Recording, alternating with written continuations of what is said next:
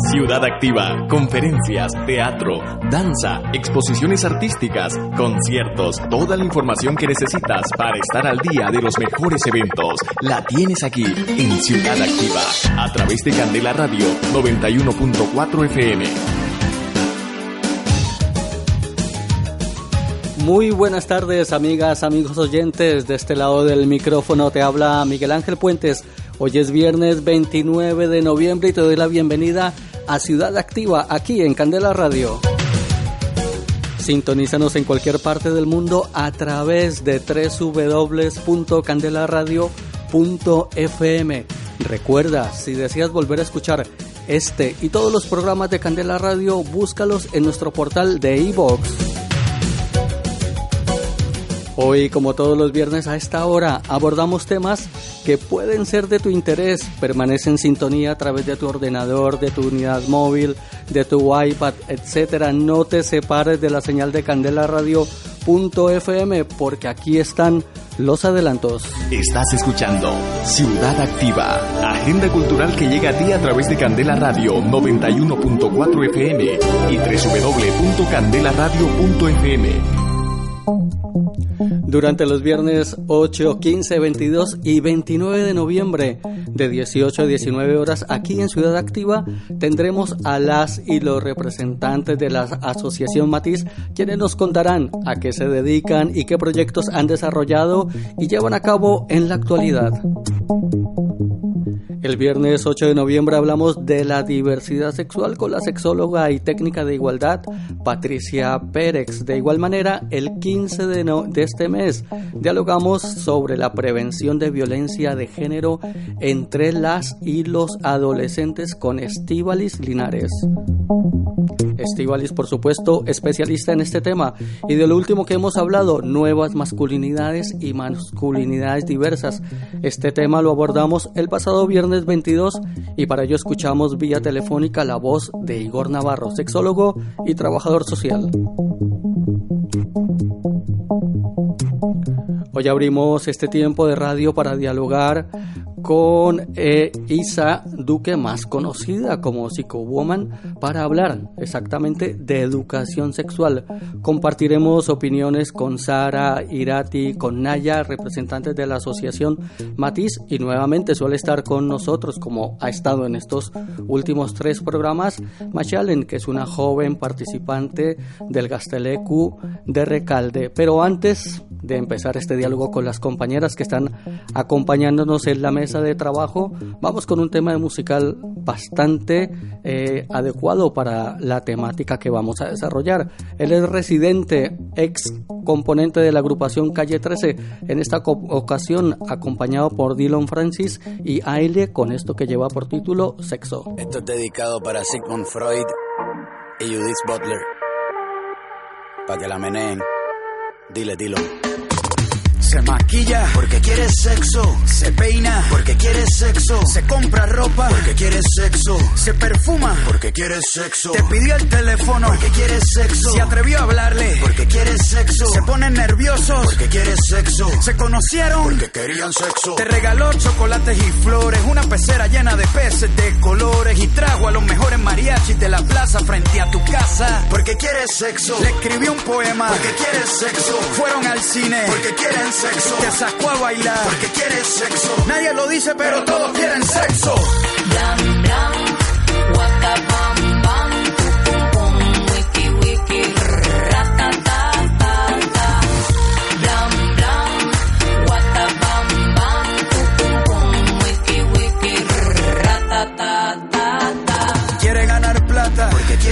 Se compró un auto porque quiere sexo. Se puso a dieta porque quiere sexo. Te invitó a cenar porque quiere sexo. Cuando te pregunta qué signo eres, aunque no sepa nada de astrología. mm, es porque quiere sexo. Quiere ser intelectual. Porque quiere sexo. Dice que lee libros. Porque quiere sexo. Cuando en la primera cita te ríes de los chistes, aunque no te den risa. No eres católico, pero fuiste a la misa. Y aunque tenga un chancro en el labio, le das un beso. Es porque quiere sexo. Nadie lo dice, pero todos quieren sexo.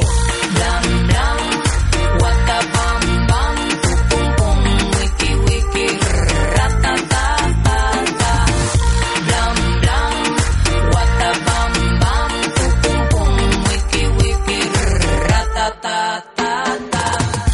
sex on. no es juego. Desde que los monos descubrieron el fuego, no necesitábamos cama. Adán y Eva lo hicieron encima de una rama y se comieron la manzana y nació la raza humana. Y gritamos con entusiasmo y descubrimos los orgasmos. Nos inventamos los condones y todas las posiciones. Y descubrimos las orgías, la poligamia, la fantasía. Y aunque lo hagamos, nunca lo hablamos. Todos los días lo pensamos. No te hasta los huesos, nadie lo dice. Sexo.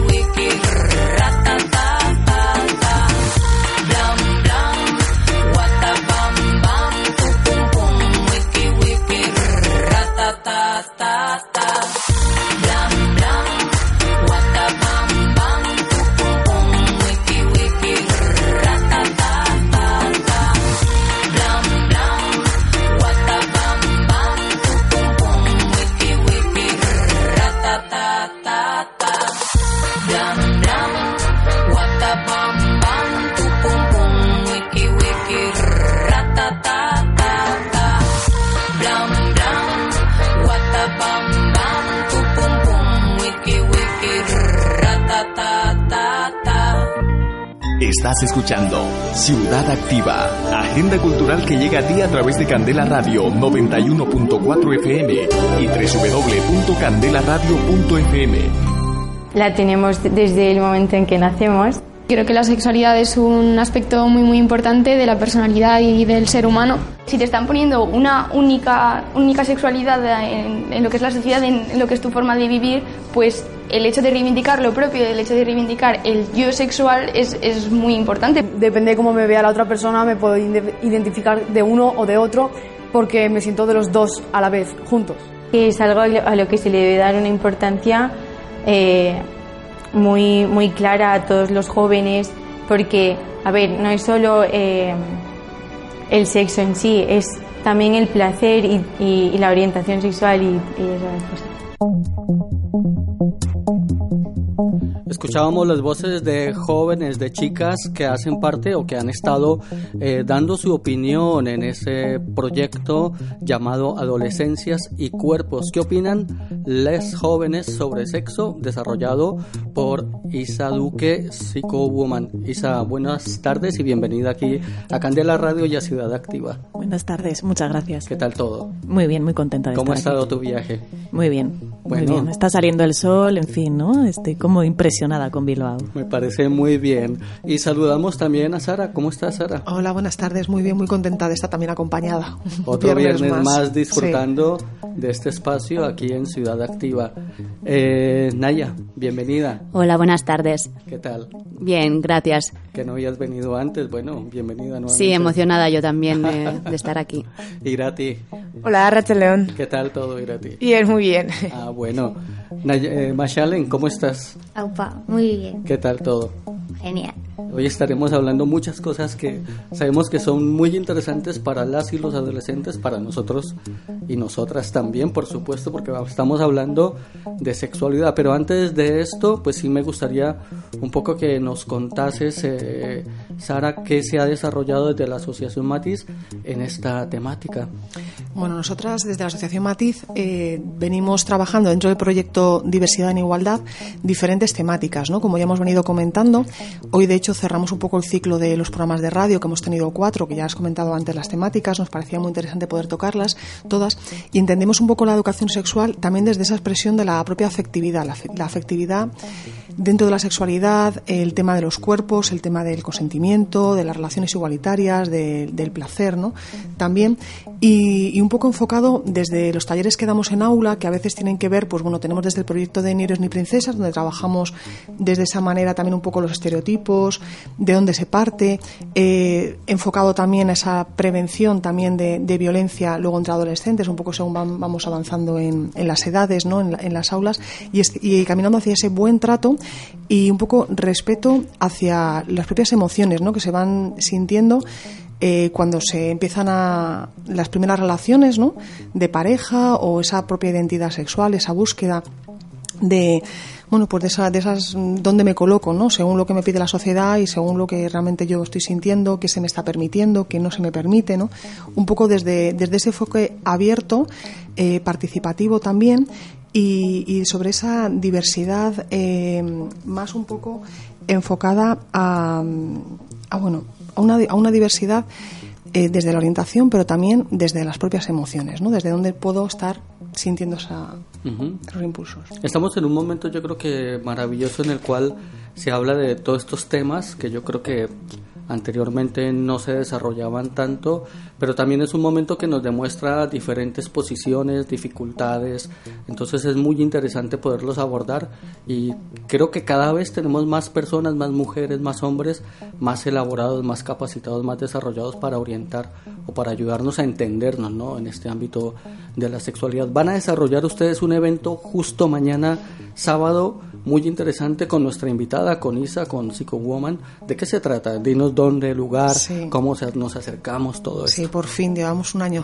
para conseguir este encuentro y va- nos vamos a ver mañana con Isa que va a hacer una actividad que es una charla taller sobre sexualidad e igualdad, un poco abordando estos temas. Eh, va a ser en Bilbao, en el barrio de, de Deusto, concretamente en el Centro Municipal de Deusto, que está en la avenida Aguirre Lendakari número 42, en el edificio que se conoce como Vidarte y será a las 11 de la mañana. Pues eh, no se lo pierdan, será a las 11 de la mañana en Vidarte, el Endacari Aguirre 42, así que totalmente invitadas e invitadas. ¿Y quién es Isa Duque? Pues yo les cuento ahora mismo. Isa Duque es psicóloga, sexóloga y terapeuta sistémica familiar, con multitud de formaciones en género, terapias corporales y herramientas educativas.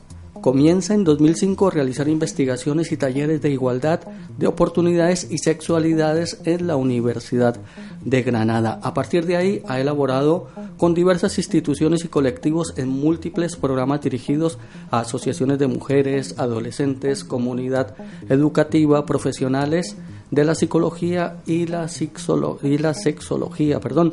Desarrolla por, de esta manera, talleres de educación, educación sexual, vínculos amorosos, inteligencia emocional, autoestima, prevención de la y las violencias de género, el ideal de belleza, la expresión corporal, el buen uso de las redes sociales, el empoderamiento sexual, programas de mediación escolar, de no binarismos, siempre con una perspectiva de género como base. En 2015 da el salto al entorno virtual creando el canal de YouTube Psycho Woman. Este canal junto a las redes sociales de Facebook e Instagram sirven para estar más cerca de la población joven y de generar contenido en formato vídeo, que son los audios que hemos escuchado en el inicio de este espacio. Nos queda algo por anexar, Isa. Bueno, soy un poco hiperactiva, tengo una época de titulitis, pero eh, sí, lo importante eso, ¿no? Como, bueno, también me gusta decir que, mm, porque siempre me preguntan como, bueno, ¿quiénes han sido tus referentes, ¿no? En, en tanto en el activismo como, como en las aulas, ¿no? Y a mí siempre me gusta añadir, pues, que los adolescentes son, que muchas de las cosas que, que hablo y que planteo, que lo he aprendido de, la juventud actual, ¿no? Y también he trabajado mucho con asociaciones de mujeres y con mujeres muy mayores de pueblos muy perdidos de Andalucía que me han dado mucho de, lo que soy también. Eh, recordar que todas y todos hemos sido adolescentes y que la construcción social, digamos que nos eh, da este entorno con respecto a la sexualidad, cambia, se ha trabajado, no se ha trabajado, y por eso sí es muy importante, eh, Isa, pues poner sobre la mesa a qué nos referimos cuando hablamos de educación sexual. No sé si le preguntamos a Mashalen que estás allí observando a estos cuatro o cinco adultos hablando de temáticas que pueden ser muy de tu interés. A ver, yo, si te soy sincera, no tengo ni idea lo que es la educación sexual así en plan concreto, pero yo diría que es tener relaciones sexuales eh, con respeto a- eh, con la otra persona y contigo misma, pero no estoy segura. No sé. ¿Qué opinan las otras compañeras? Irati, Naya, Sara, Irati. Pues yo sí cuento mi experiencia eh, de lo que he tenido como educación sexual. eh, se, limi- se limitaría todo a cómo se pone un condón o, o a- al final a los eh, preservativos y a los métodos anticonceptivos. A mí ha sido todo lo que, lo único que me han podido enseñar de, de Todo- educación sexual. Todo profiláctico, ¿no? Sí. Todo. Naya. Sí, sí, comparto completamente lo que ha dicho Irati, porque la educación sexual que yo recibí también, eh, me acuerdo en el instituto, era so- de prevención, de cómo poner preservativos y, y enfermedades de transmisión sexual, nada más. Sí. Sara. Vosotras al menos habéis recibido ese tipo de educación o de información, por decirlo de alguna manera. En mi caso, que tengo ya unos añitos más, eh, lo- yo iba a un centro muy moderno y ahí sí que tuvimos una sesión de que pudo ser una hora, hora y poco más de lo mismo. Ajá. Pero vamos, muy una cosa, en aquella época no se hablaba ni siquiera de esos temas. Era un tema tabú. Eso, como podemos ver, una construcción desde el miedo, ¿no? Y- Isa. Claro, totalmente. Os estaba escuchando y es que yo no tuve nada. Yo creo que por eso me hice sexóloga, porque me creí lo que nos cuentan en las pelis, que no tenía, no tenía nada que ver con lo que luego yo vivía y decía, eh, hola, soy una marciana. Venga, voy a estudiar sexología, ¿no? Claro, yo creo que, que ha habido como diferentes formas de tratar el tema de la educación sexual a lo largo de, bueno, pues sobre todo desde los 70, desde los 80, desde una mirada mucho desde el miedo.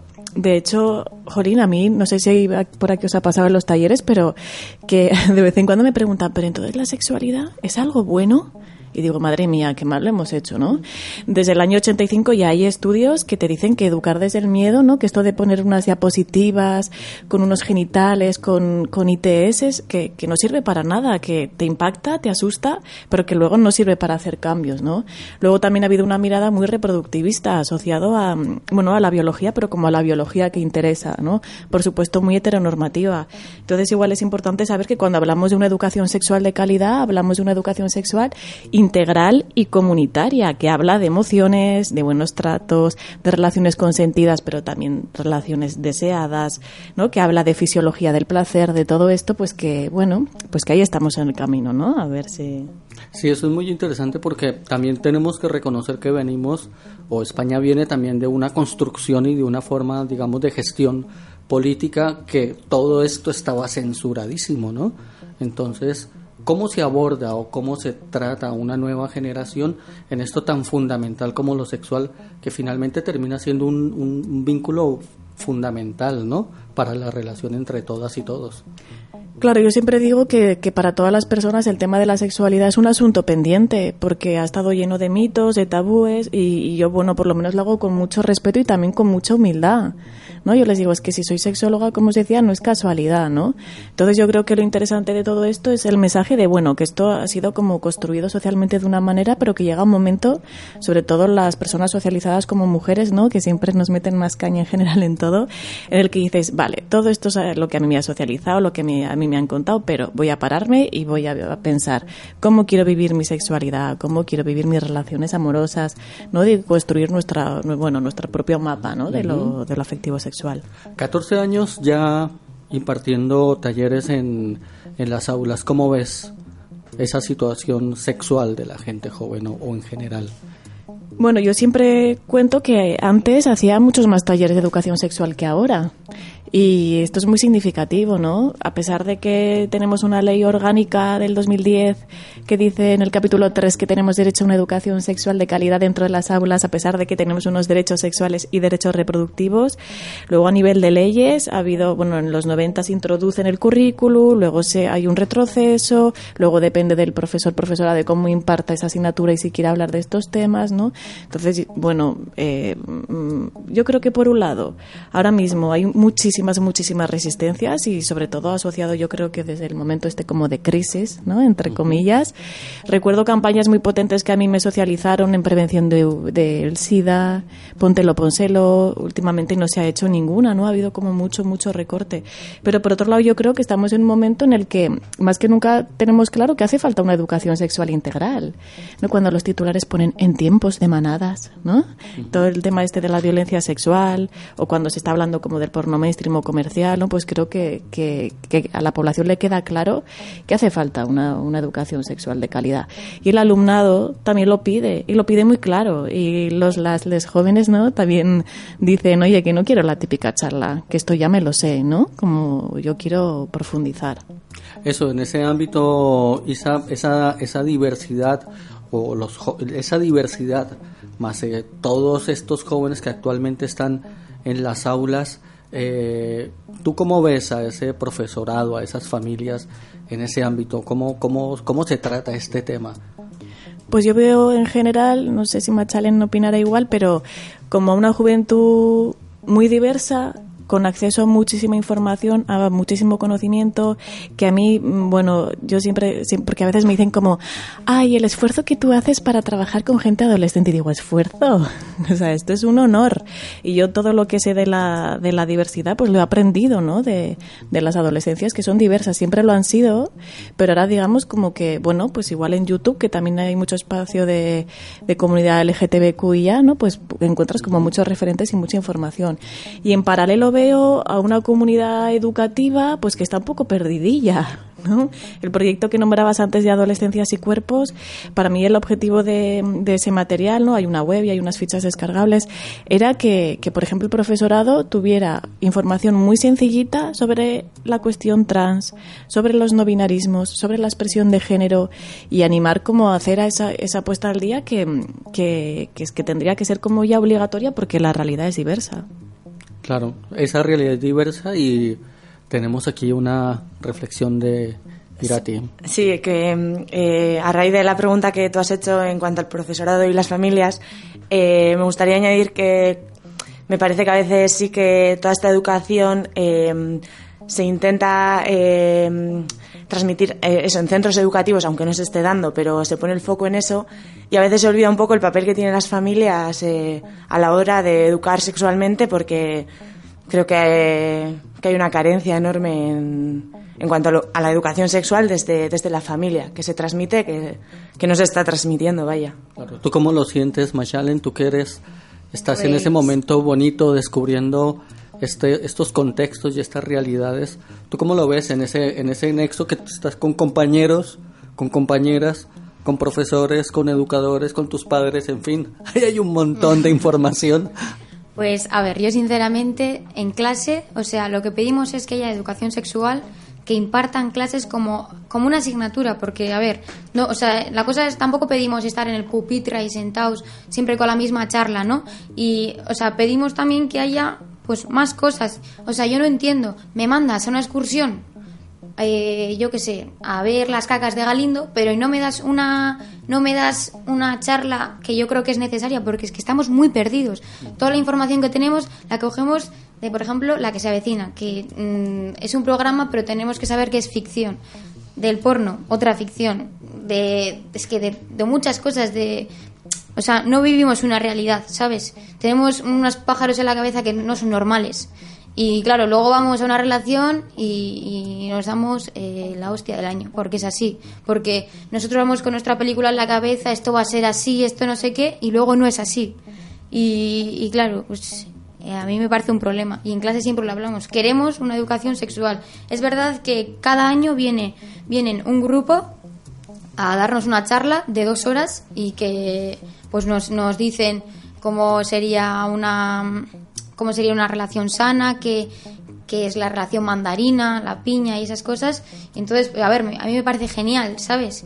Pero no sé, no sé, que queremos más, ¿sabes? Que yo creo que con dos horas cada año, que es que no me parece normal. En 365 días, si ya multiplicamos por horas, vemos la deficiencia que tenemos y el temor que hay a esta temática. Isa, ¿qué información se maneja en la adolescencia sobre educación sexual? ¿Cómo lo estamos gestionando? ¿no? Porque parece que también hay una responsabilidad de personas más adultas con respecto a esas y a esos adolescentes. Pues en la línea de lo que decía Irati, ¿no? Yo siempre que trabajo con familias les digo, ya estáis haciendo educación sexual. Incluso de, ¿no? los últimos estudios dicen que desde que estamos en, el útero ¿no? de, nuestra madre, allí ya nos está llegando como información.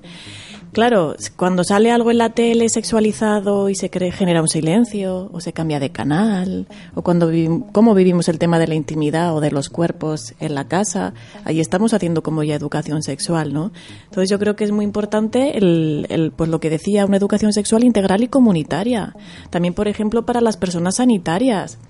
Jolín, ¿no? Que muchas veces cuando te preocupa algo y vas al ginecólogo, a la ginecóloga, a tu médico médica de cabecera, si habláramos también de violencias que hemos vivido, la violencia obstétrica, ¿no? Que ahora por fin se está empezando como a nombrar y, hablar más, ¿no? Qué importante el, el, bueno, el saber que la sexualidad, las sexualidades atraviesa todo nuestro ser, todo nuestro psiquismo, nuestras emociones, nuestro cuerpo, nuestras vulnerabilidades también y que tendría que ser un asunto en el que pusiéramos como una mirada global, una mirada global, que es un poco lo que también intentamos acercar con estos diálogos con Isa, con las compañeras que están en la mesa. Y ahora nos vamos con un tema de la Mala Rodríguez, esto lleva por título ¿Quién manda?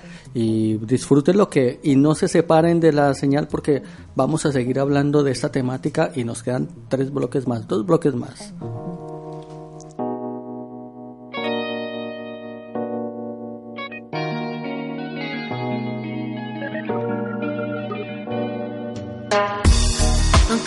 Vive suficiente, le dijo ella al dependiente. Nunca se vive para siempre y fue entonces urgente. Quien no entiende el reflejo no conoce al oponente. Falta de ternura, compromiso indigente. Volveremos a vernos en cualquier otro continente. ¿Quién me ayuda si no yo a caer por la pendiente? Cuando no queda de mi brota. Y si ya tengo el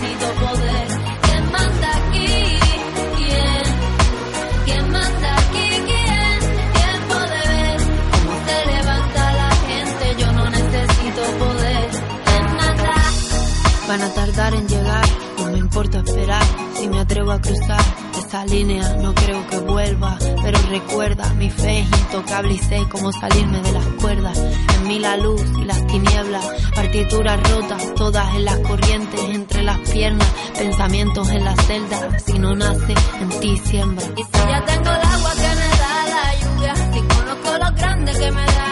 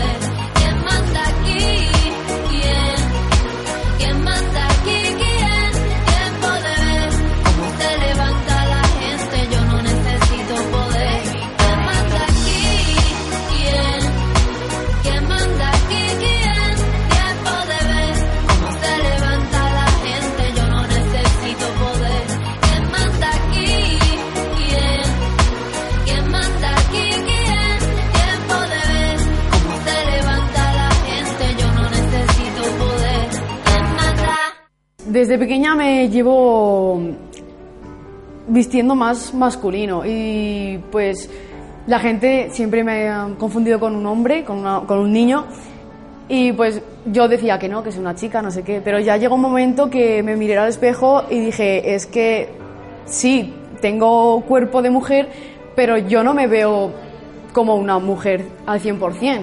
Yo me veo también como un hombre con pelo corto, con mi forma de vestir, aunque tenga tetas. Y coño, pero aún así me siento hombre. Y de todo eso, de que siempre me ha confundido y esas cosas, pues al final me di cuenta de que, de eso, que yo también me sentía hombre.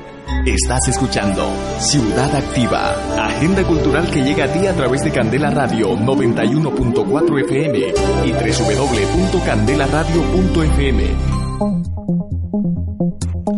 Escuchábamos otra de las voces de esas opiniones de las y los adolescentes que ustedes pueden encontrar en ese video proyecto Psychowoman Adolescencias y Cuerpos. ¿Qué opinan las jóvenes y las eh, jóvenes acerca del sexo? Porque estamos dialogando con Isa Duque, Psychowoman. Y antes de cerrar el, el primer bloque y haber hablado, haber presentado a a, a nuestra eh, cantante, eh, nuestra compañera Mashalen nos introdujo una temática muy interesante o unas opiniones, unos conceptos que cuando cerramos el micro y nos pusimos a, a escuchar la canción dijimos, oye Mashalen, por favor explícanos esto, que nos quedamos fuera de lugar.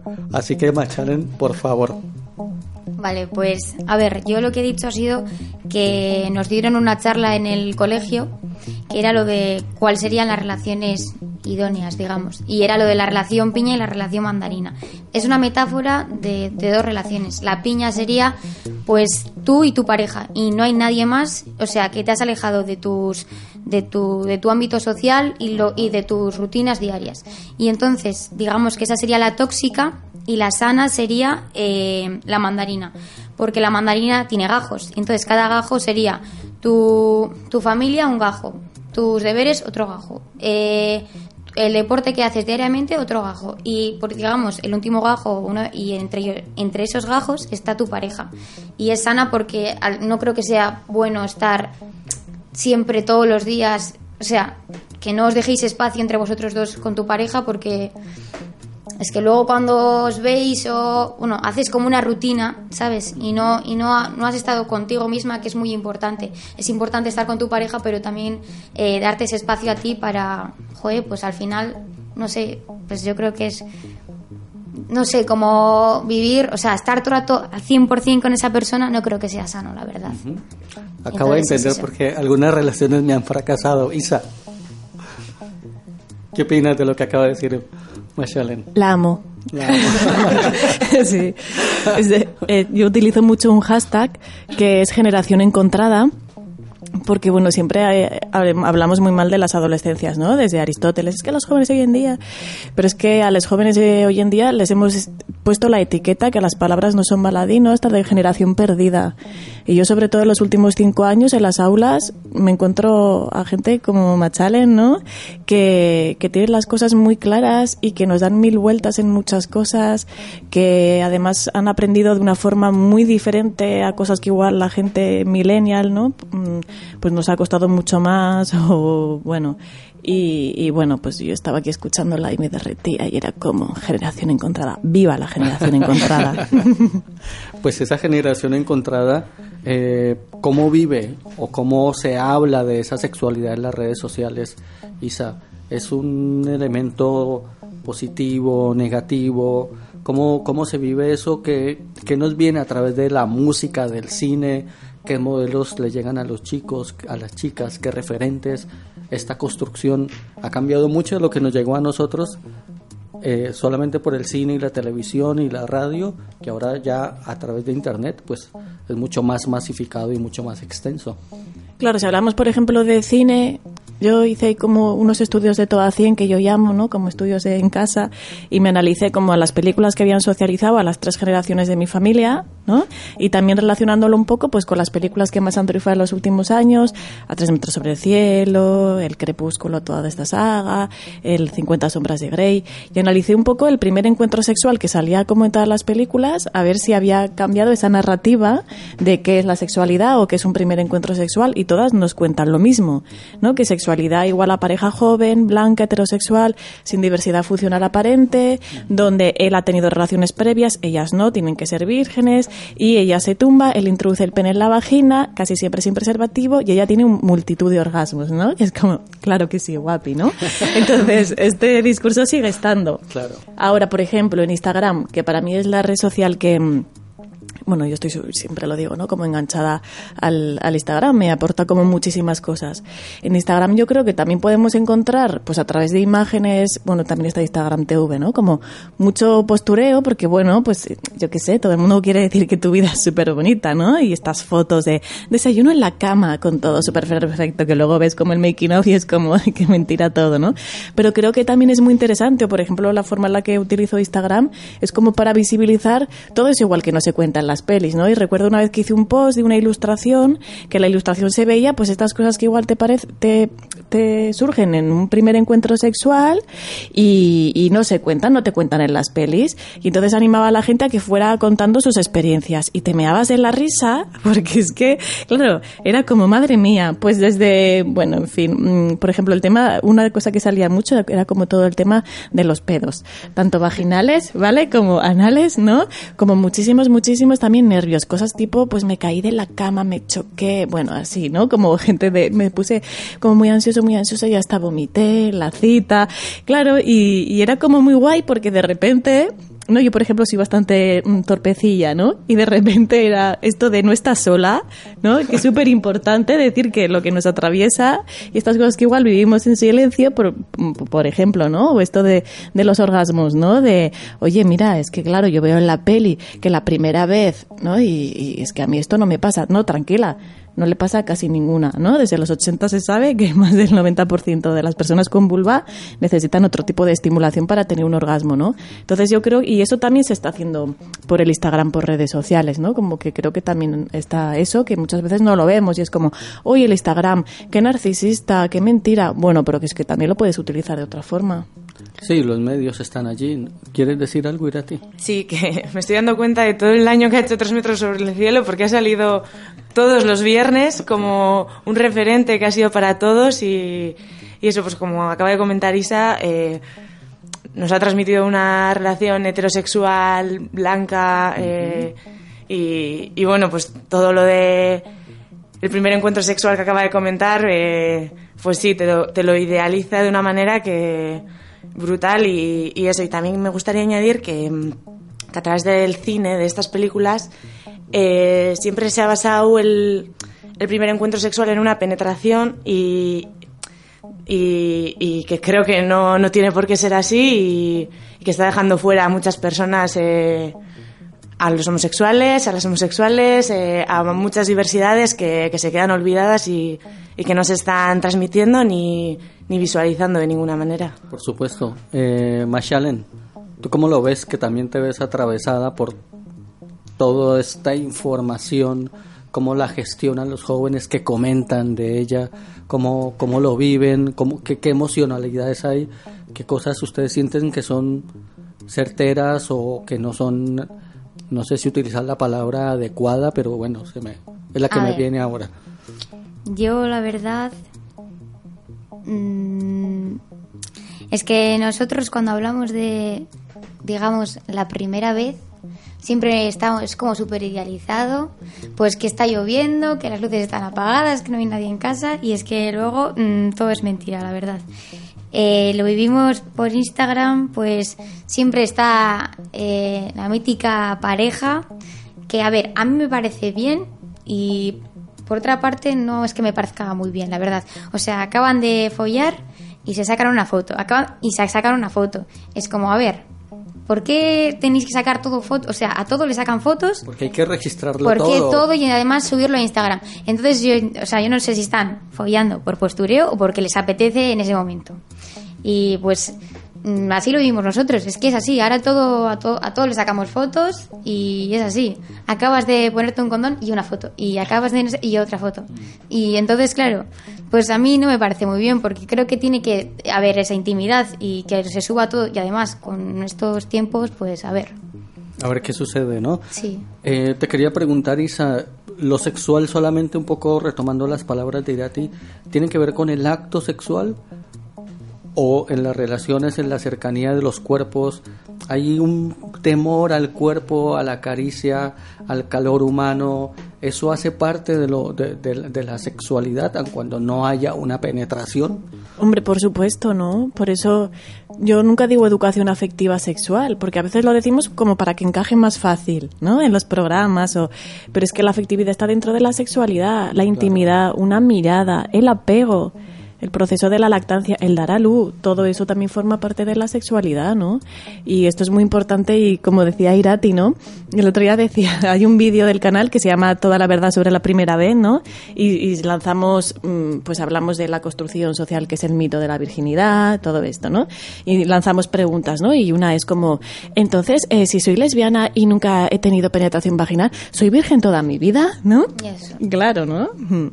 Sí, porque eso sí que me parece interesante saber que es una cuestión que, que lo tenemos en el día a día y es donde yo entiendo que es algo que incumbe a las familias, a los padres, a nosotros mismos, en nuestra intimidad, a nosotras mismas, en las relaciones cotidianas, en la calidad de esas relaciones, porque creo que hay un miedo al cuerpo, pero también hay una idealización del cuerpo, ¿no? En cómo me muestro en las redes sociales, que creo que es como lo, la máxima ahora, ¿no?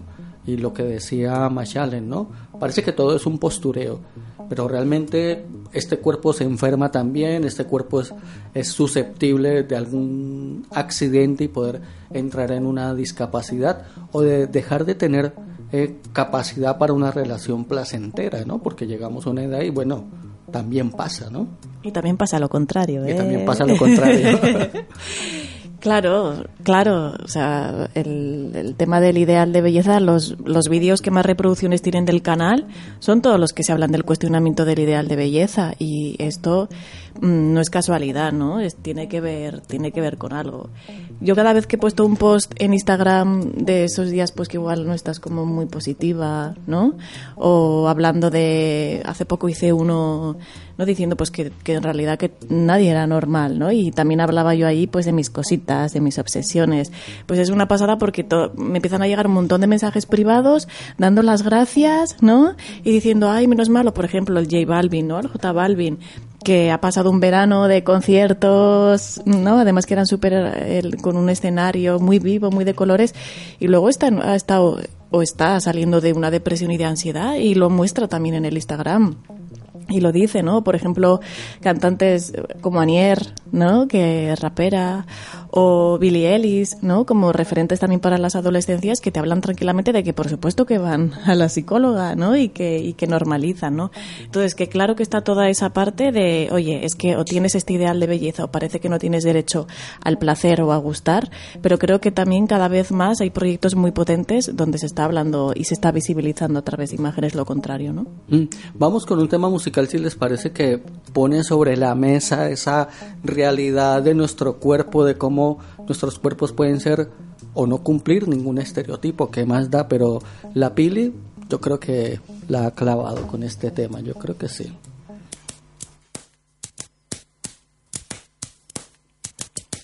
Celulítica, la Pili.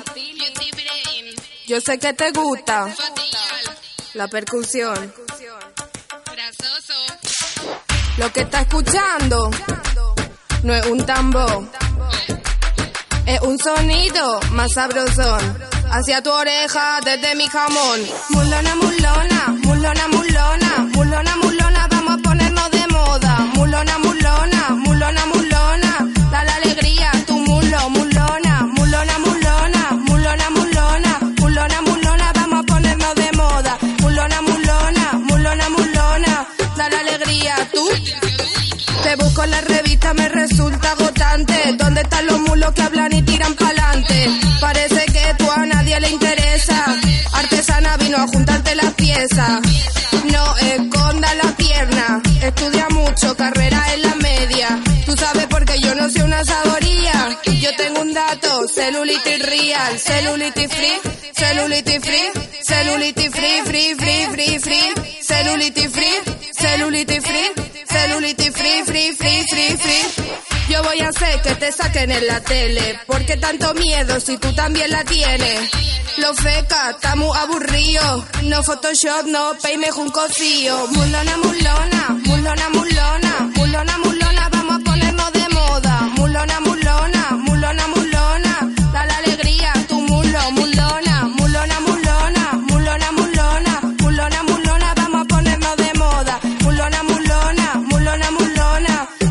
alegría tu. ¿Quién es? Celulítica Roble, Sí, es aquí. le traigo un paquete. Maravilloso, suba. Que aquí está la mulona, mulona, mulona, mulona, mulona, mulona, mulona, vamos a ponernos de moda. Alegría pa' tu muslo, eh. Bueno, yo creo que una sociedad más libre y para ello una educación sexual de calidad que ahora mismo no la encontramos. Toda la importancia se va a la zona del hombre. Muchas veces lo que hacen es meter miedo, asociar la sexualidad simplemente con la reproducción, con las enfermedades de transmisión sexual, no hablan nunca de placer, no hablan de prácticas no heterosexuales, incluso dentro de las prácticas heterosexuales no hablan de otra cosa que no sea el coito. Hablarnos de los dos órganos sexuales y no solo porque siempre se se hace más hincapié al pene, entonces las mujeres las personas con vagina están como más reprimidas en ese ámbito. Estás escuchando Ciudad Activa, agenda cultural que llega a ti a través de Candela Radio 91.4 FM y www.candelaradio.fm. Sigues en sintonía de Ciudad Activa aquí en Candela Radio y estamos hablando de educación sexual, de sexualidad con Psycho Woman, con Isa Duque, con las compañeras que están en nuestra mesa. Eh, como entramos en el último tramo de este programa de radio, sí me gustaría, Sara, que recordases la actividad que tienen mañana para que la gente acuda masivamente. Mañana os esperamos a toda la gente de Bilbao en el Centro Cultural eh, de Deusto. En el centro, eh, en el centro municipal. ¿sí? Es, es en el centro municipal Ajá. de Deusto, en la avenida Lendakari Aguirre, número En el número 42, eh, en el edificio En Vidarte. En Vidarte. Sí, a las 11 de la mañana. Da igual que llueva. Da igual Ahí os que esperamos. llueva. La temática va a ser súper magnífica, interesantísima. Escuchábamos ese tema de, de, de nuestra compañera La Pili, la muslona, muslona, ¿no? O sea, cómo se puede manifestar, ¿no? Eh, el cuerpo y, qué realidades también están. Creo que esto no se hacía, Isa, por lo menos de una manera tan, o sea, como tan, tan tranquila y tan, eh, tan abierta. Y, y eso sí que nos lo ha aportado, digamos, la nueva tecnología o la posibilidad de tú grabarte a ti misma de una manera mucho más barata y mucho más rápida, ¿no? Claro, y sobre todo cuando se empieza como a hablar del tema de la gordofobia, ¿no? Con gente como Magda Piñeiro, ¿no? Que hizo como este vídeo de Stop, este libro de Stop Gordofobia y la Pili que yo la quiero mucho porque además fue profesora mía de baile, pues es de estas eh, mujeres empoderadas que una, recuerdo la última conversación, una de las últimas, porque ahora ella, ella vive en Madrid, me decía, Isa, me estoy preocupando porque el otro día me, dije, me dijeron por la calle, anda, mmm, qué bien que te atreves a ponerte esta ropa mm, a pesar pues del, del cuerpo que tienes, ¿no? En el sentido de a pesar que estás gorda, ¿no? Qué bien que vistas así. Y ella como, perdona, ¿qué me estás diciendo, no? Además que ella es tejedora, crea, crea la ropa, ¿no? Y bueno, a mí este tema me gusta mucho, me gusta mucho la Pili, me gusta mucho Alejandro, los Glitch Girls, ¿no? Que es su nombre, porque además todas las canciones tienen detrás mucho, mucho, mucho, mucho, mucho más a veces de, de lo que parece. Y utilizamos esta canción para hacer un vídeo donde hablábamos de la, de la celulitis, era para la época como del verano, y entonces primero preguntábamos a la gente por la calle que si tenía celulitis, que cómo se llevaba con su cuerpo, ¿no? Así como muy, muy, muy, muy interesante lo que ahí salía. También decíamos, pues el 90% de las mujeres, eh, pues tenemos celulitis, ¿no? Y luego, eh, en paralelo y a través de las redes sociales, hicimos una convocatoria para que la gente nos mandara sus vídeos eh, enseñando sus muslos y sus celulitis, celulitis free, ¿no? Em, con la canción de la Pili. Y, y también era muy potente porque mm, como que mucha gente nos lo mandaba y nos decía, me ha costado mucho mandarlo, pero la verdad que ahora me siento como muy bien, ¿no? Y entonces el, el vídeo tiene una primera parte, ¿no? De preguntar por la calle, de cuestionar, y otra segunda parte con todos esos vídeos que, que nos llegaban, ¿no? De personas, pues, hace- bueno, pues haciendo su propio baile de, mira, pues aquí está mi celulitis y aquí están mis muslos y aquí estoy yo, ¿no? Pareciera como que negamos esa realidad, ¿no? Dentro de ese objetivo de ideal, no nos vemos a sí mismos, a sí mismas como somos, ¿no? Otra vez nuevamente el cuerpo eh, se niega, siendo el, el- el- el que nos transporta en este espacio vital. Claro, pero es muy importante que veamos que esto, que no somos tontas, que no somos tontos, que hay un sistema capitalista, ¿no? Además muy de la manita con el sistema patriarcal, que gana mucho dinero a base de crearnos complejos, poniéndonos unos estándares de belleza cada vez más difíciles de alcanzar y que, que no les interesa que nos queramos, ¿no?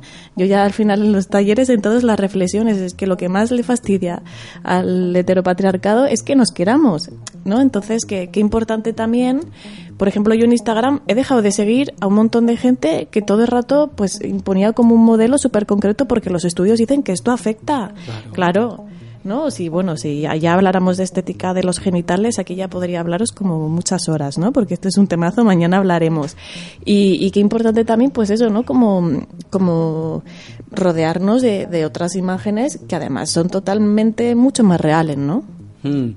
Hablando de eso, como del, del valor de tu propio cuerpo, de cómo tú te sientes contigo misma, contigo misma, contigo mismo, eh, tendríamos que hablar del placer, ¿no? Del consentimiento, de, cómo me siento, del buen trato o del maltrato en las relaciones de pareja. Esto se extiende por, por nuestros cuerpos, por la manera como hemos elaborado nuestra conceptualización de sexualidad. ¿Cómo se da esto? Esto es un temazo.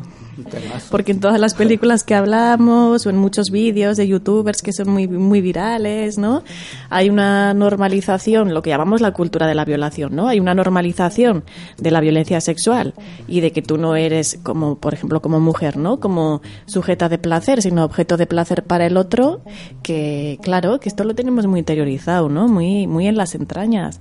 Luego, en general, y las estadísticas dicen que, bueno, yo siempre digo, bueno, si hubiera alguien en la sala, en la sala que no ha vivido violencia sexual, que me lo diga para venirme arriba, ¿no? Como que nuestros cuerpos de las personas con vulva, pues están como cargados también de, violencias, ¿no? Y eso está. Y por eso también hay que hablar dentro de, de los talleres de sexualidad de esto de las relaciones consentidas y deseadas. Y también el otro día en un taller en Cádiz me decían, ¿cómo sé si realmente mi relación está siendo deseada? Y, ostras, es que es un temazo, ¿no? Sí, sí, no, nos han, nos han construido yo creo que pues a el prototipo masculino de dominante de ¿no? Pues un estereotipo de 50 sombras de, de Grey, por ejemplo, y a la mujer pues más todo lo que entra dentro de mujer, más eh, sumisa, más y al final eh, yo creo que eso ha generado que, que el, las personas co- que se sienten mujeres estén buscando eso. Estén buscando ese, ese sufrimiento eh, que idealizado como que les va a dar placer. No sé si me he explicado bien. Sí, yo, yo estoy de acuerdo con, eh, con Irati. Yo creo que mm, se le ha dado mucha más visibilidad siempre al placer de, ¿no? de- del hombre o, y en la mujer como que, claro, en las relaciones heterosexuales, la mujer como que siempre, ¿no? Mirando al placer de, de los demás, preocupándose mucho menos también de su, de su propio cuerpo y, y ahí también la educación sexual, por ejemplo, eh, invisibiliza completamente a las personas con, con vulva, ¿no? La eyaculación femenina, por ejemplo. Eh, no sé, yo creo que, que sí, que eso está como mucho más mirado al, de- al placer del otro y, como que nos, nos, nos, de- nos descuidamos a, a nosotras mismas y, y de eso tampoco, tampoco se habla, ¿no? De, de cómo sentir tu cuerpo, lo que te apetece, lo que no te apetece, lo que deseas, si es lo que deseas, si lo deseas porque lo desea el otro o lo deseas porque de verdad lo quieres tú, ¿no? Eh, y así, un, un temazo. Un temazo, sí. ¿Isa? Sí, incluso el tema de la fisiología del placer.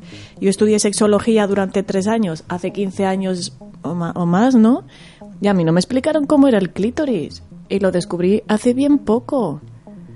Y es como, ostras, pues si yo que estoy ahí como tan a tope, mm, he descubierto ahora cómo es mm, re- en realidad, ¿no? Un clítoris, por eso yo digo, ¿a qué te dedicas? Yo a clitorizar el mundo, es verdad, ¿no? Hay una en el equipo, somos un- varias personas y el clitoman que es Iván se dedica a hacer reproducciones reales de, de 3D, que tenemos clitollaveros, clítoris. Y es como, ay, qué graciosa. No, no, es que detrás de esto hay un posicionamiento muy político. Porque si el clítoris se descubre desde el año 2 después de Cristo y de repente se y ahora hablan un montón del punto G, ¿no? Ese mito que está dentro de la vagina, que nada es casualidad. O sea, es muy importante que porque a veces es como, jo, es que yo soy tonta porque no supe decir lo que quería. No, no, es que no nos han enseñado a hablar, a erotizar la comunicación, ¿no? Es que yo no dije que en, en realidad, ¿no? Es que es como, muy fuerte, ¿no? Entonces yo creo que ahora también estamos en un momento mm, como muy, muy, muy potente y muy interesante, donde se está hablando del clítoris, de cómo es, de cuánto mide, que tiene más de 8.000 terminaciones nerviosas. Hay juguetes que no, que están como focalizados a una parte muy concreta que no está dentro de la vagina, sino que está por fuera. Y, y bueno, y que ah, últimamente a mí me pasa mucho en los talleres, no sé si os pasa, de ¿podemos hablar de la masturbación femenina? ¿No? Lo, lo están pidiendo mucho. Maravilloso. Estaba escuchándote y hablando de cómo se niega y cómo se invisibiliza y decía, pero claro, es que en esta construcción masculina de la realidad de las relaciones, hasta la Virgen María parió un niño y subió virgen. Imagínate. O sea, la negación total, ¿eh? Ha salido un hijo, ha salido un chico por tu, por tu vagina y subes virgen. Eso es machismo total, ¿o no, Isa? Bueno, mira, yo tengo una, una faceta de espectáculo y, en la faceta de, espectáculo, que es otro formato todo, de repente, ¿no? Como decimos, como yo cuando veo, yo vengo de Zaragoza, ¿no? De allí de, de- está la Plaza del Pilar, que hay muchas palomas, ¿no? Y yo siempre digo de broma, como cuando iba de pequeña a la Plaza del Pilar evitaba que cualquier paloma, cualquier palomo me mirara a los ojos por si me preñaba, ¿no? como claro, ¿no? Mashalen, ¿tú cómo, cómo se vive? ¿Qué comentarios hay alrededor de, del placer, del consentimiento en las chicas y los chicos? ¿Se habla? ¿No se habla? Sí se habla. Se dice, oye, mira, he tenido una relación y la he pasado bien con mi pareja, con mi chica, con mi chico. eh, Pues ¿Eso se comenta o no se comenta? En casa- ¿Nos da miedo todavía? En casa, pues hablamos con mucha naturalidad. A veces estamos los mayores en una sala y siempre, cuando sale ese tema, eh, yo siempre pregunto, ¿pero duele? Porque claro, a mí siempre me han dicho, es que te va a doler. Entonces, pues hablamos de esas cosas y, y, pues bueno, los chicos hablan desde su punto de vista y las chicas hablan desde su otro punto de vista. Claro. Y así, lo tenemos normalizado, pero siempre están esos comentarios machistas que a mí me ponen muy nerviosa. Eh, no lo hablamos mucho con nuestros educadores o así, porque sin más, no, No, no se genera el espacio, No. hay los tiempos, no los hay. a ver, hay, hay con educadoras que sí, que tienen esa. Bueno, que, que son más. A ver, es que la flexible no, pero que son más naturales y sí que nos hablan de ese tipo de cosas como algo súper normal, pero es que luego hay otras personas que evitan. La primera vez que pregunté yo que qué era la Viagra, nadie me quiso contestar y cosas así. Entonces, pues claro, pues. Eh, te lo tienes que imaginar tú también un poco. Claro. claro. Entonces, eh, pues bueno, en casa está un poco como normalizado. En clase, mm, bueno, es que no intentamos. Los chicos sí hablan de eso, pero como, como en clave, pero tú ya sabes de lo que están hablando. Y las chicas directamente, pues no hablamos de eso. No. Claro. Desde que nacemos, Isa, pues tenemos un cuerpo que está en constante transformación, ¿no? Pequeñitos, más grandes, más grandes. Nuestra sexualidad, lo que nos acaba de decir Mashalen, eh, hay cambios biológicos, químicos, eh, tenemos eh, deseos y, y de esto no se habla.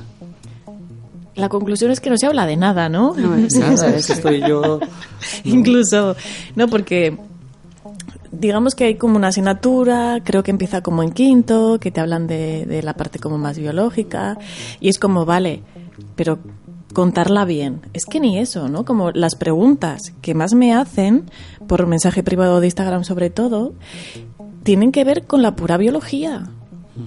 Mm, todas las semanas recibo tantos mensajes de chicas que han tenido prácticas heterosexuales que no hay riesgo, que no ha habido riesgo eh, de, de- de embarazo, pero con un miedo. Ah, si se han quedado embarazadas. Y entonces yo ya mando los audios, ¿no? Y digo, para que haya un embarazo hace falta eh, esperma en la vagina o cerca de la entrada de la vagina y que estés en un momento de fertilidad, ¿no? Con un mucus fértil. Y, y claro, y es como, jolín, es que luego se, se vive muy mal, se pasa muy mal, ¿no? Recuerdo una que era como, es que era una paranoia, ¿no? Porque era como, con ropa. Además ella con compresa. O sea, habían tenido como relación como de frotamiento, ¿no? Y yo, bueno, no, no, tranquila, no hay riesgo. Él, con pantalones, con calzoncillos, ella con, con una compresa, con una braguita, con pantalones. Y yo, no, tranquila. Pero horas y horas hablando, ¿eh? Porque estaba muy preocupada.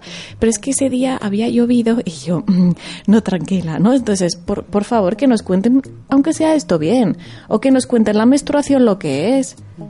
¿Cómo que un óvulo se transforma por el camino y sale esa sangre? O que nos digan, por ejemplo, que nos hablen de la nosimetría, que es normal natural tener un pecho más grande que otro, un testículo más grande que otro y un labio vaginal más grande que otro. Porque con estas cuestiones se pasan muy mal. O, por ejemplo, para ponerte un tampón. La cantidad de mensajes que me llegan de chicas jóvenes que piensan que tienen vaginismo y como no nos han contado que la vagina tiene una inclinación de 45 grados y que no es así en ángulo recto, pues tú intentas ponerte el tampón en ángulo recto, ahí no entra nada, lo pasas mal, empiezas Malísimo. a... Claro, y esto nos ha pasado a todas, ¿no? Sí, sí. Qué pena que, que no se... Sí, yo me acuerdo que yo la... Además, me acuerdo que me pasó eh, de, de camping fuera, teníamos que hacer rafting. Y, y la primera vez que, me, que se me, me bajó, y dije, "Ay, em, ¿qué hago yo ahora? Que a mí nadie me lo había explicado. Empecé a preguntarle a las profesoras, así un poco como tímida. Y la profesora, pues nada, me dio un salvaslip, que con eso no, no podía hacer nada. Y me acuerdo que la que me enseñó fue mi prima. que En plan, enséñame, porque no tengo ni idea, me hago un montón de daño, porque lo pasaba mal, me hacía daño, estaba muy incómoda. Y al final ahí estuvimos porque ella se puso a enseñarme, pero es que eso también te lo tendrían que hablar un poquito porque si no eh, lo pasas muy mal, no sabes a quién preguntarle, ¿no? No se habla de estas cosas. Pero, pero sí, no se habla de, de nada. Incluso de cómo hemos llegado a esta vida, ¿no? A mí siempre el discurso de la biología era el espermatozoide se introduce en la vagina y el espermatozoide más supermacho, más fuerte, más rápido, eh, es como gana a sus compañeros y ve el óvulo que está ahí esperando cual bella durmiente, ¿no? Y se introduce, le penetra y gracias a eso estás aquí. Y ahora desde la biología se sabe que para nada es así, que los espermatozoides cooperan entre ellos y con un mucus, hay seis diferentes tipos de mucus vaginal, de mucus cervical, soy una friki de esto, ¿vale? Pero, friki buena. Bueno, pues hay un tipo de mucus que es el fértil, que acompaña, hace de escalerita a los espermatozoides, les alimenta, los espermatozoides pues no van como escalando, se ponen alrededor del óvulo que se abre en relación de una relación químico-sensorial al que tiene mejor información. Entonces, fijaros, el óvulo ahí como activo, ¿no? Claro. Y luego venimos de, de la cooperación, no de la competición. Fijaros qué patriarcal la forma en la que nos han contado la llegada a este mundo, ¿no? Sí, sí, sí, totalmente. Te escucho y me quedé. Me acabas de derrumbar toda, toda la, la, la realidad de por qué estoy aquí. Maravilloso, Isa. Eh, nuevas narrativas. ¿Qué cosas se están dando ahora? ¿Qué, qué- qué hay en el, en, el, en el entorno que tenemos en la cabeza todas y todos? Nuevas narrativas, pues las que vamos construyendo, ¿no? Las que vamos haciendo en espacios también de disidencia. Yo, por ejemplo, como ciberactivista, pues desde las redes sociales, ¿no? También en el tema de la diversidad, de la expresión de género, todas las personas no binarias, no binarias, que simplemente la última vez que vine a Bilbao, ¿no? Había un, un compañero que, que decía, es que yo ir a la calle así, con un hombre cis, mm, racializado, con una expresión de género, femi- expresión de género femenina, pues ya estoy haciendo activismo, ¿no? Simplemente yendo a comprar el pan en mi pueblico de, de, de Vizcaya, ¿no? Con, con esto, ¿no? No sé qué más nuevas narrativas tenéis por aquí. Machalen.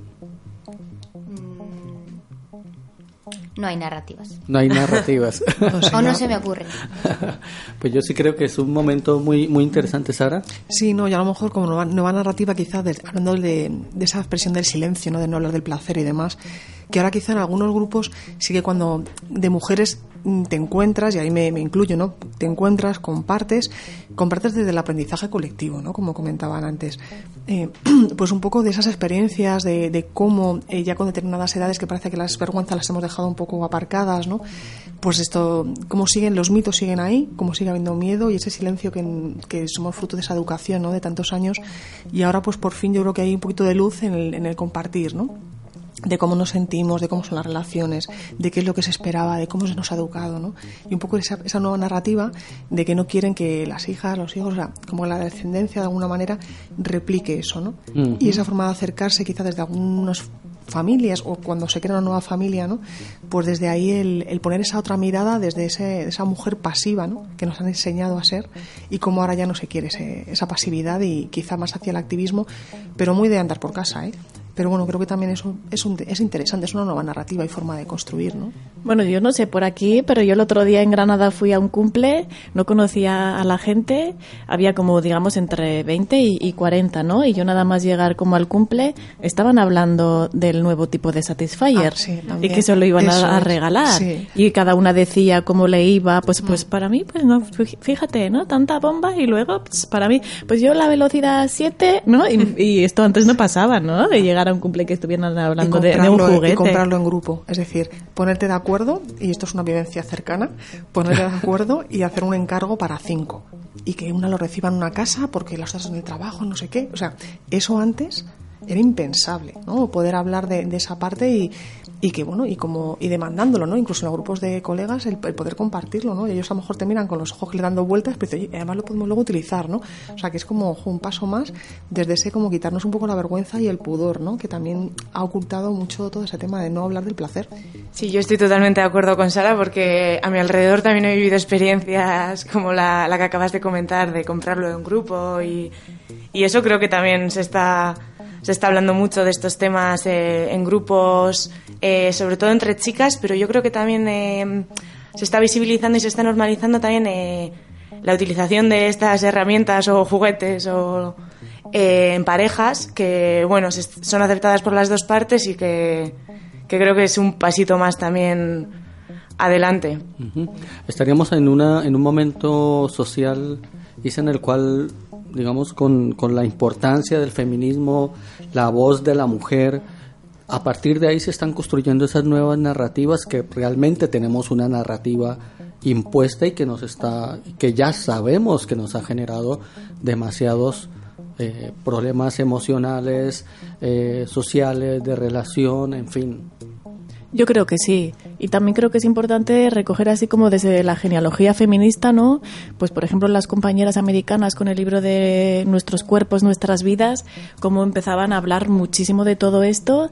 Han pasado soy mala con los números, pero 50 años por lo menos desde que escribieron esto y ese libro sigue siendo como un gran referente, ¿no? Pero también es muy interesante, por ejemplo, Satisfyer lleva mucho tiempo en el mercado, pero ahora de repente como que se ha hecho un boom, ¿no? Y se está, se está hablando, se está, o por ejemplo con el clítoris, ¿no? Mm, Esto que os decía, pues ahora por ejemplo en Navidad hay mucha gente que nos pide en el merchandising, ¿no? Nos piden clítoris y lo ponen en el árbol de Navidad de su trabajo.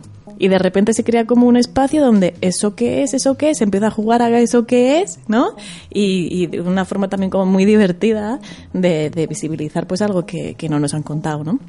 Para cerrar ya la- el diálogo, relaciones igualitarias. ¿Cómo llegamos a ello? Yo creo que ese es el, como el gran reto, el gran objetivo, eh, es decir, queremos una convivencia adecuada en todos los ámbitos, ¿no? Este es otro ámbito más de una buena convivencia. Quizá también diciendo qué es una relación de, positiva, sana, placentera, qué es una relación de pareja así o qué es una vinculación así, porque siempre hablamos de lo que no es. No siempre, todos los programas de prevención de las violencias machistas, de relación de pareja, hablamos de lo que no, pero que sí. Hicimos un vídeo en el canal que era como tener una relación de pareja sana, porque es como que, que nos cuesta, ¿no?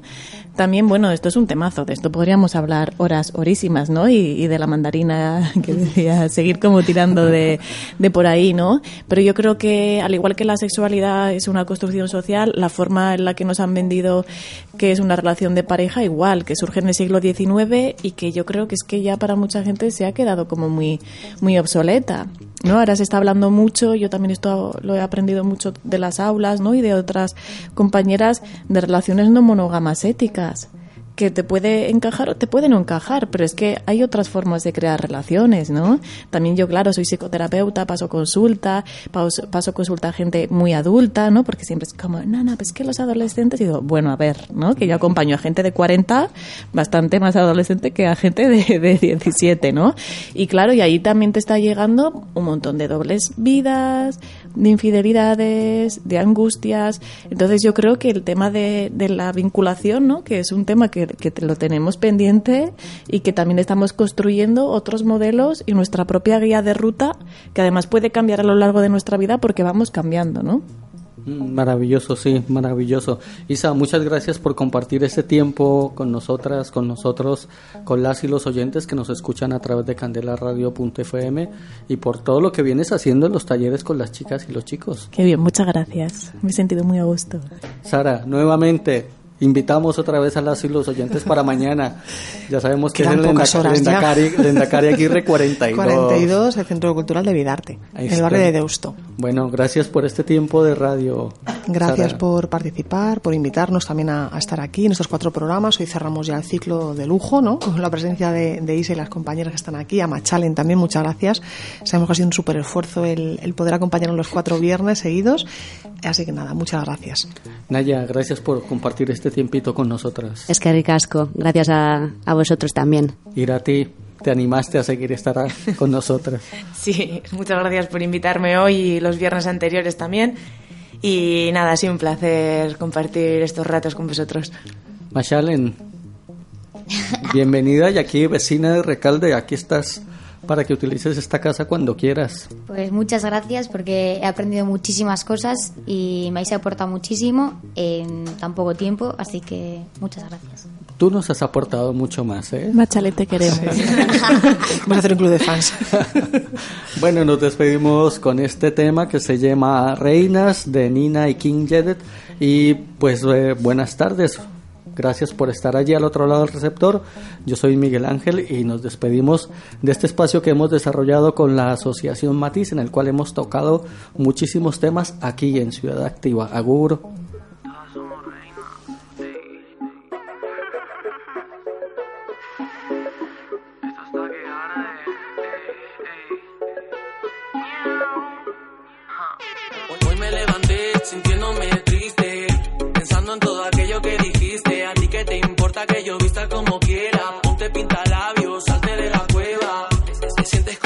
Siendo como cualquiera, soy diferente y eso te molesta. Tus críticas solo muestran tu frustración. Dale, sal ya de tu zona de confort. Tengo barba y me maquillo, soy un tío con vestido. Mira que me he convertido, tú en tu casa y aburrido, tus insultos mi coquilla. Yo en el front tú en la silla, anda, no ves mi corona, venga, ponte de rodillas.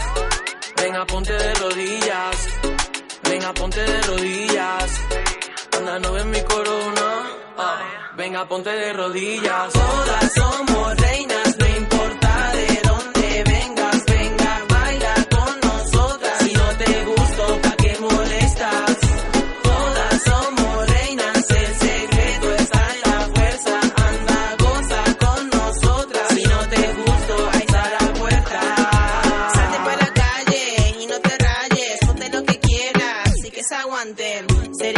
resulta interesante, que la vida es corta para preocuparse. Levanta de la cama y vete pa'l baile,